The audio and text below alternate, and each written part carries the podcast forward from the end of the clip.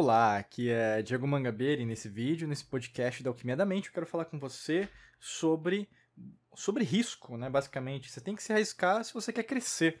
E é interessante porque quando eu falar, eu uso né, a palavra risco, quando eu falei a palavra risco pela primeira vez para você nesse episódio, nesse vídeo, nesse podcast, na sua mente começou a vir só problema, né? Se a gente pensar, a primeira semântica, a primeira é, entendimento, né? o primeiro tipo de condicionamento que a gente tem da palavra risco é que algo é, é ruim. Né? E aí que tá, a gente vai desmistificar um pouquinho desse, mas ao mesmo tempo trazer um pouco de uma perspectiva histórica, porque se a gente tem essa, é, esse entendimento, né? essa, é, como fala, esse sentido que é trazido pra gente, logicamente que veio de algum lugar. E veio. Né?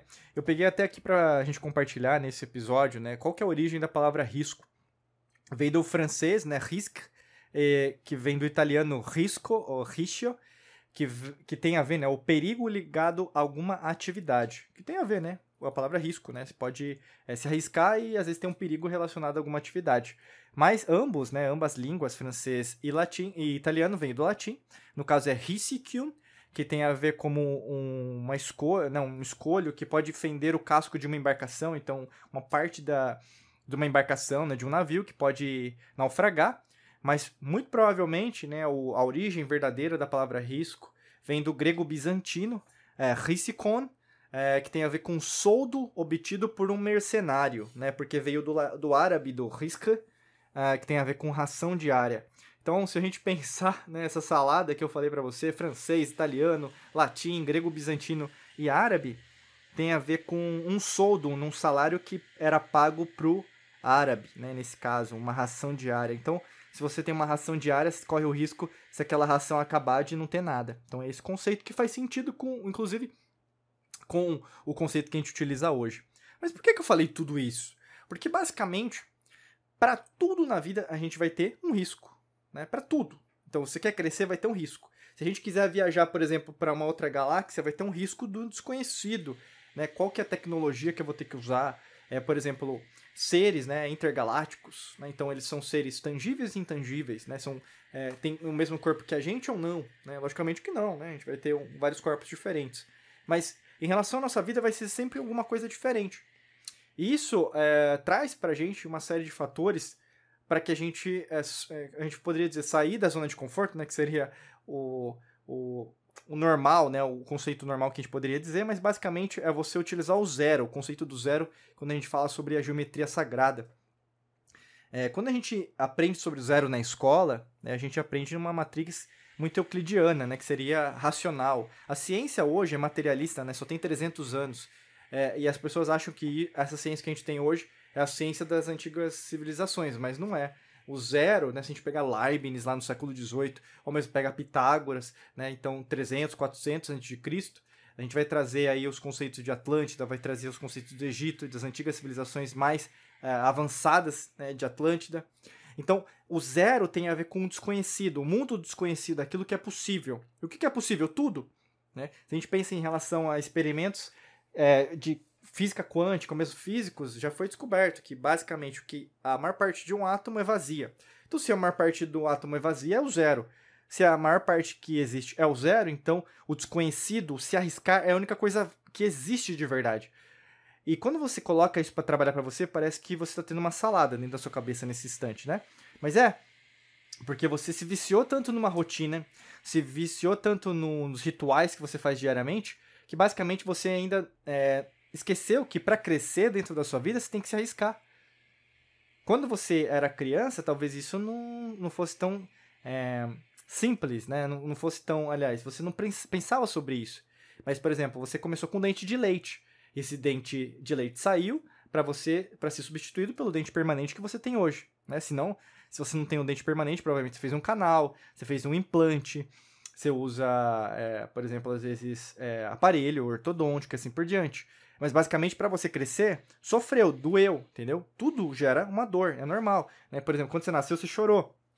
E é normal, porque você saiu que da zona de conforto que você tinha ali da, de, uma, de um ventre quentinho, né, no líquido amniótico ali, basicamente com alimentação né, direto da sua mãe. Né? Então a mesma coisa acontece com a gente. Quando a gente sai dessa é, matrix, vamos dizer assim, confiável, ou mesmo de um lugar que nós conhecemos, que é o 1, né? Que é o 1, você é, começa a pensar que tudo vai dar errado. Então é medo do fracasso, medo do sucesso. Você começa a trazer aí do seu cérebro reptiliano é, coisas de sobrevivência. E aí, no caso, a maior parte das vezes, você tende a exagerar sobre os resultados que você pode ter na sua vida.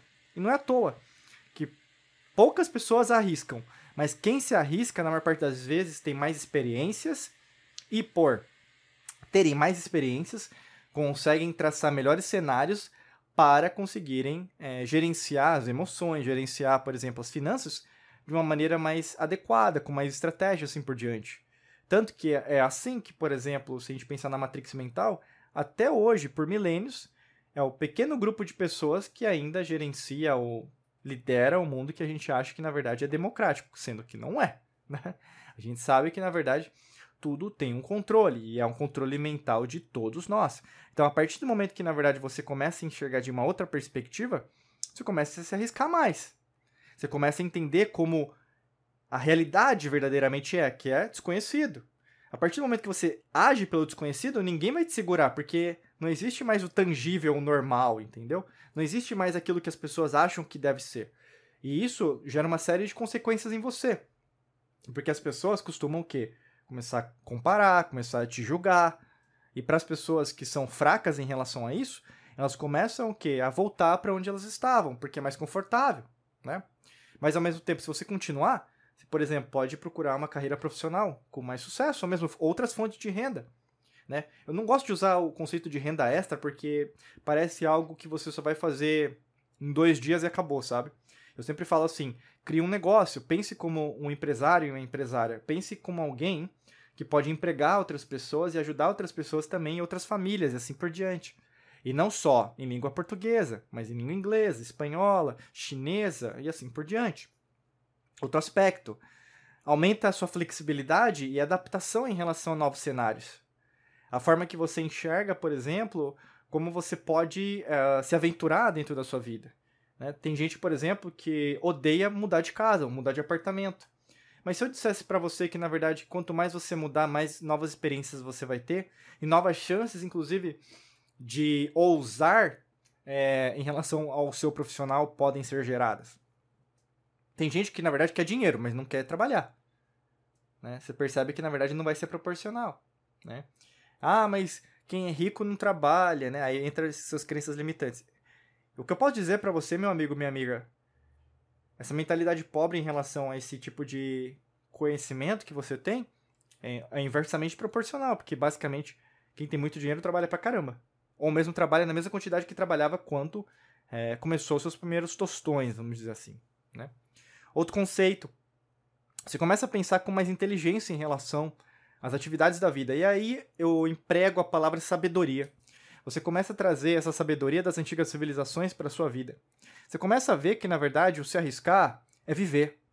Então, risco é igual a vida. Né? Arriscar, o verbo, é igual a viver. Porque Ninguém sabe o dia de amanhã, não é assim, né? Esse conceito, né? Ninguém sabe o que vai acontecer amanhã. Mas você sabe o que vai acontecer hoje. Se assim você o traçar. Né? Quanto mais você tem conhecimento, ou mesmo quanto mais você gerencia o seu próprio risco, mais você está escrevendo o seu próprio capítulo da sua vida. Se você está escrevendo, eu não posso afirmar que na verdade vai ser uma outra pessoa que vai escrever, correto?